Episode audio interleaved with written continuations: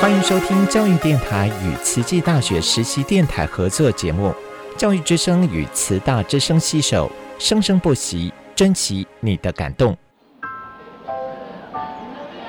读大学到底有什么了不起的？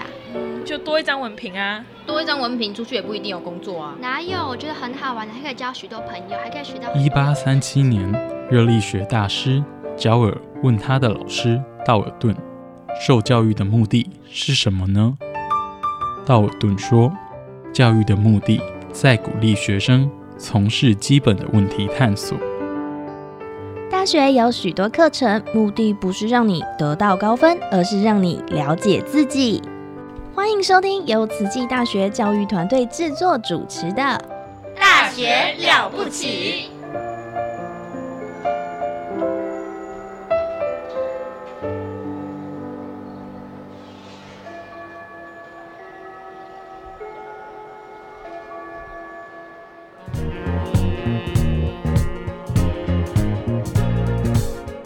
嗨，大家好，这个节目叫做《细菌漫播》，专门聊你不知道的细菌事。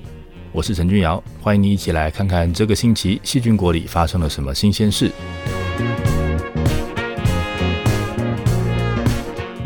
生活要跟上时代，想法要跟上时代，但是身体的机制却没有办法演化的这么快，跟不上时代。那么，这个跟我们有密切互动的肠道细菌，到底是跟着我们去过旧时代的生活？还是会抛下我们，随着时代前进了呢？今天我们就来讨论一下这个问题。我们来看看现代化的生活会对躲在我们肚子里的肠道菌有影响吗？跟我们的祖先相比，我们有相同的肠道菌吗？新时代的肠道菌会跟我们的身体合得来吗？希望你会喜欢今天的节目。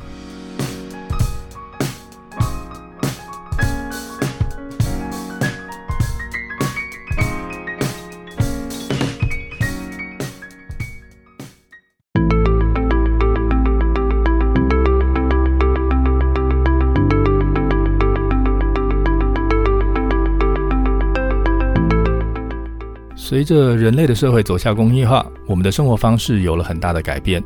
在地球上的生物是受到演化机制影响的，所以当环境改变的时候，生物为了活下去，那这个族群里面能够适应环境的个体就会留下来，不适应的就会逐渐被淘汰。这个是物竞天择。所以当我们的生活环境从农业为主的环境变成工业环境，这个演化的机制呢就会启动，这个力量会作用在我们的身上。但是人类社会工业化的时间还太短，才不过几百年而已。那人的一代就好几十年，所以也没过几代，所以这段时间还没有长到可以让我们好好的来调整身体的构造或者是生理。于是呢，把旧设计用在新环境，就造就了一些文明病。这个呢，我们在第一季的第二十集的时候就谈过了。不过呢，在我们身体里面的细菌就不一样了。细菌一代短一点的话，不用半个小时，可以比我们更快受环境的影响而发生改变。它的演化速度跟我们是不一样的，应该比较有机会去快速适应这个新的环境。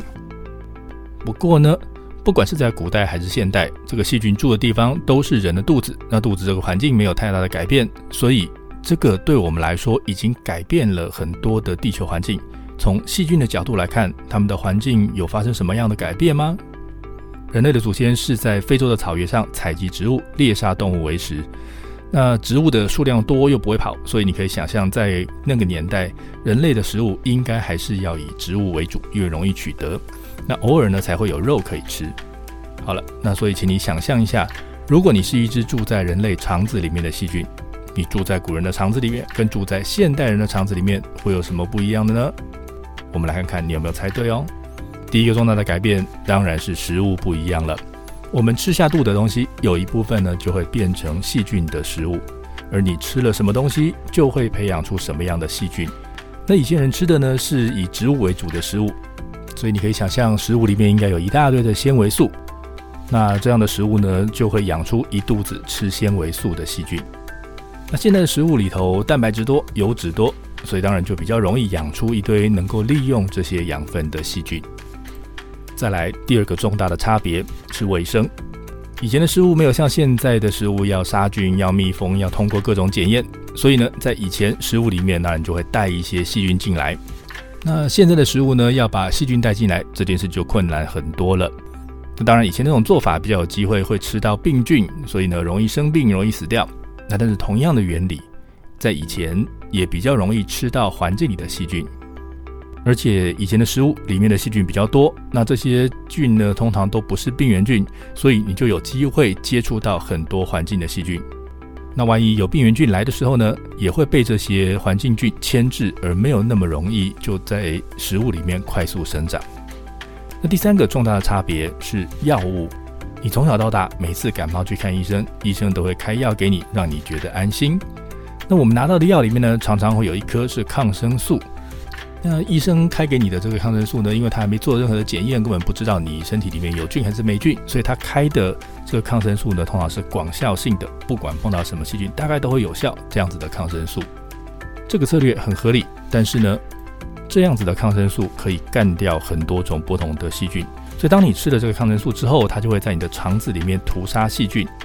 我们原本的目的是希望这个抗生素能够避免坏菌作乱，但是同时它也消灭了好菌，所以抗生素会让你的肠子在吃药的这两天变成地狱。那两天之后呢，细菌再从一片荒芜的状态重新来过，重新生长竞争。那如果你的运气好的话呢，你的肠道菌相会回到原本的平衡状态。那运气不好的话，也有一两年都没有办法恢复的例子。好了，我们谈的这些都是比较大的原因，其他生活方式的改变也会有影响。比如说晚上不睡觉，白天不起床，这样的话就会影响到生理，那也就会去影响到菌相。那还有人可以出国玩，所以呢你在国外的时候就会接受到来自各个不同国家的细菌。所以在这个时代里面，我们还来不及改造身体，但是我们肠子里的细菌就已经因为。我们全新的生活方式变得跟以前不太一样了。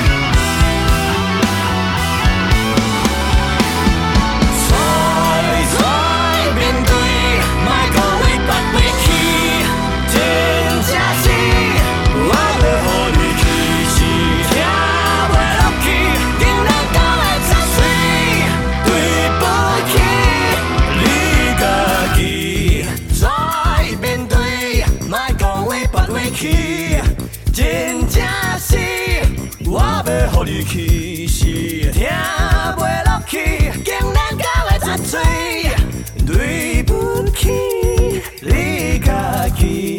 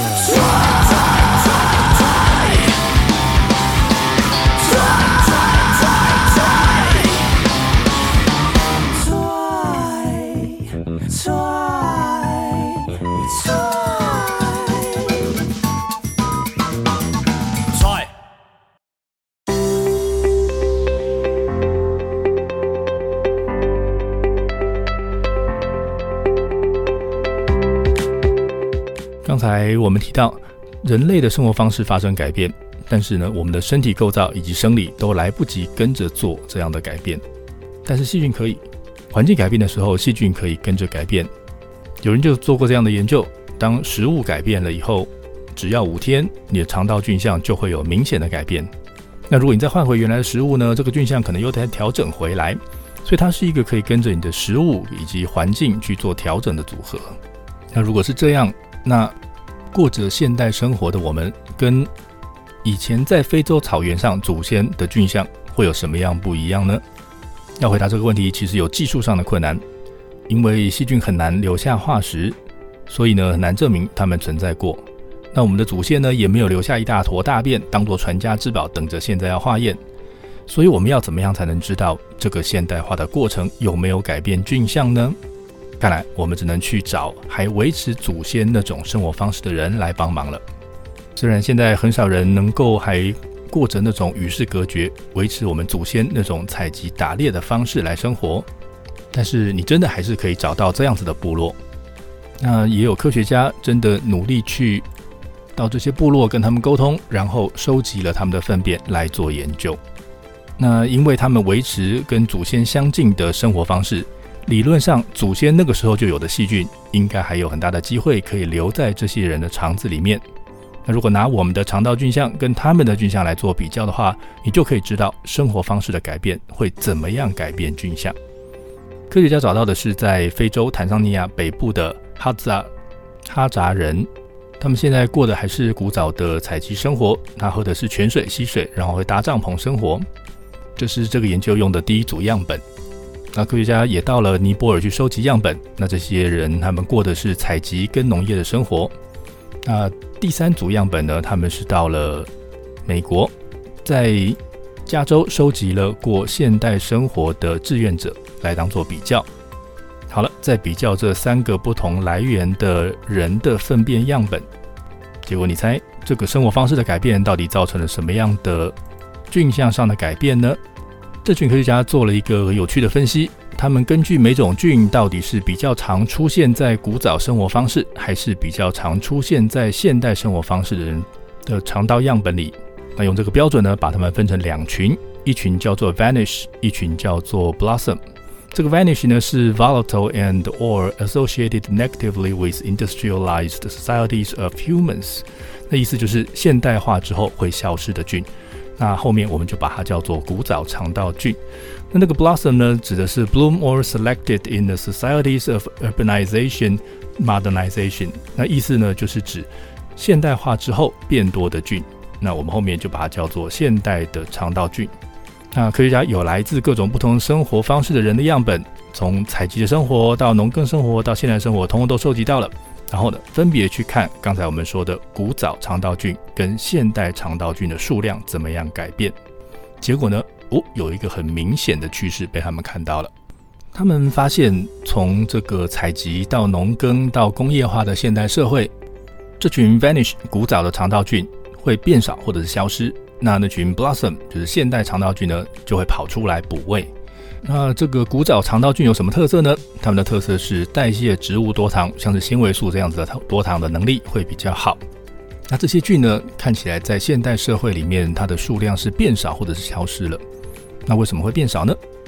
这个可能是因为我们吃的食物里面从植物来的纤维的量变少了。在传统生活里面呢，很多菌能够从这个人吃的食物里面拿到它们能够利用的养分。所以这些菌才会在人的肠子里面住下来，然后跟人类发生互动。所以，我们很多的生理现象都会考量这些细菌的存在，然后因为它们的存在而做了调整。那过去人吃的食物里面有大量的这些细菌有办法利用的养分，所以这些菌的数量会很多。那现代社会里面这类的食物变少了，那反而是蛋白质这一类的食物变多。所以从人的角度来看，是嗯，我们吃的食物变得更营养，因为蛋白质变多了，这是好事。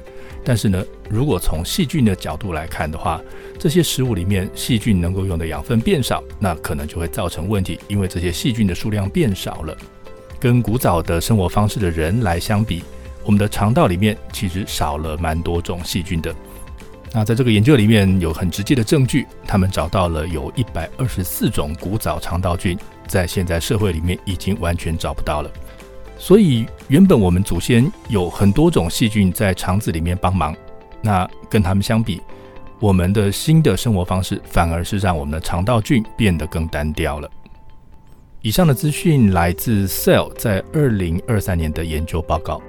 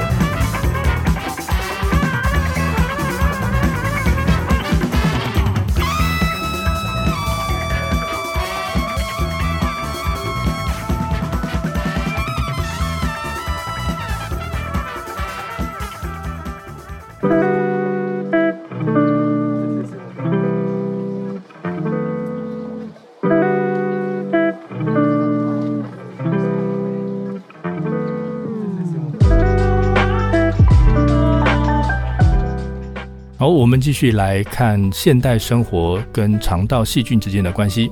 我们说生活方式跟环境的改变，改变了我们的肠道菌相，但是这个时间不够长，还没有肠道可以让我们调整人类跟细菌之间的关系。那这个造成的结果呢，就是诶，跟我们住在一起的室友换人了。那新室友的脾气不一样，习惯不一样，但是呢，我们对他们不够了解，所以我们正在用自己的身体去体验室友换人之后造成的影响。那刚才我们谈到，原本在肠子里面的这 vanish 古早肠道菌逐渐消失，然后 blossom 现代肠道菌开始住进来。那这些新住进来的室友有没有对我们造成什么样的危害呢？看起来好像没有，因为大家也没有变得常常拉肚子，或者是天天肠胃病去住院。但是呢，有一些奇怪的事情发生了。我们说这个多糖是很多细菌会使用的养分。那这个多糖呢，在植物食物里面的量很多，这是主要的来源。但是呢，在我们分泌的粘液里面也有多糖。我们靠这个有很多多糖的粘蛋白来创造那个黏黏的保护效果。那肠子里面有些细菌呢，就会采集这些粘液里面的多糖来用。那当我们的食物里面肉变多，植物变少，那那个要利用植物多糖的细菌就没有优势。那利用黏液多糖的细菌呢，这个时候它就占了上风，因为它能够吃的食物变多了。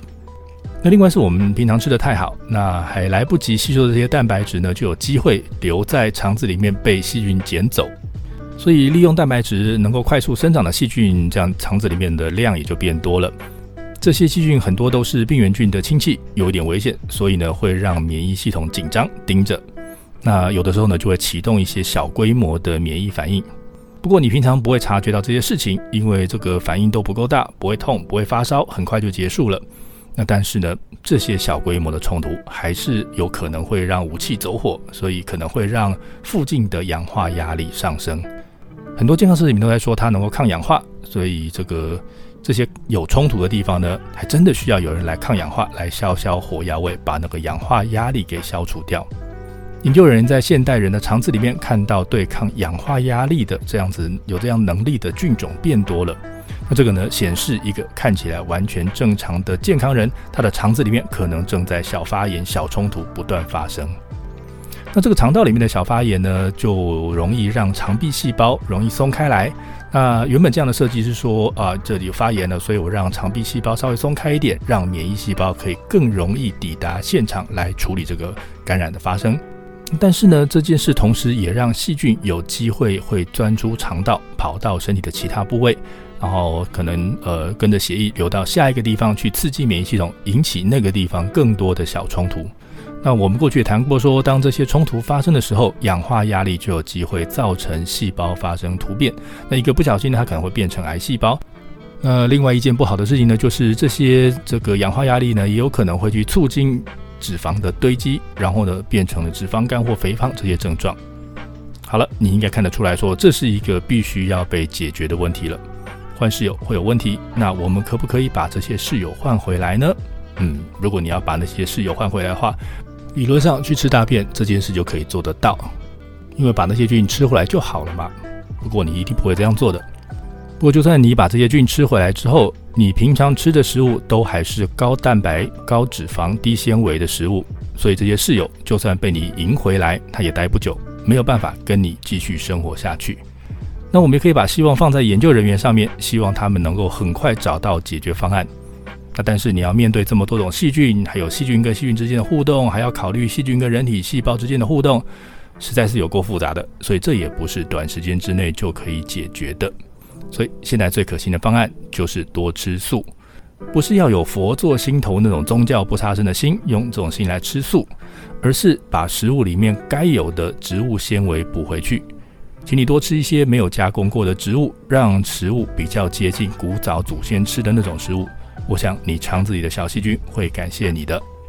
以上的资讯来自《Nature Review Microbiology》在二零一九年的研究论文。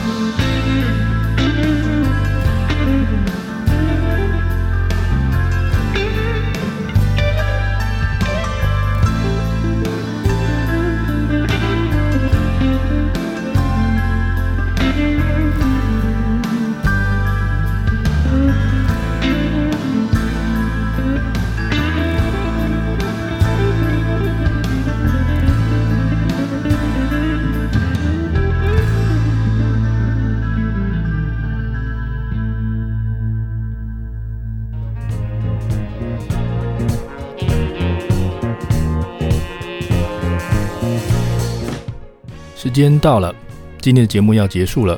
我们今天聊了现代化的饮食卫生、食物种类以及用药都会大幅度的去改变我们的肠道菌相。那跟与世隔绝的原住民族相比，现代人的肠道菌相呢变得更单调了。这个改变可能进一步会影响到人的生理现象，造成肠道出现难以察觉的发炎。谢谢你的收听，希望你觉得我们谈的内容有趣。欢迎告诉我你对今天内容的想法，也欢迎你告诉我你想知道什么样的细菌是。我是陈俊尧，我们下次再会。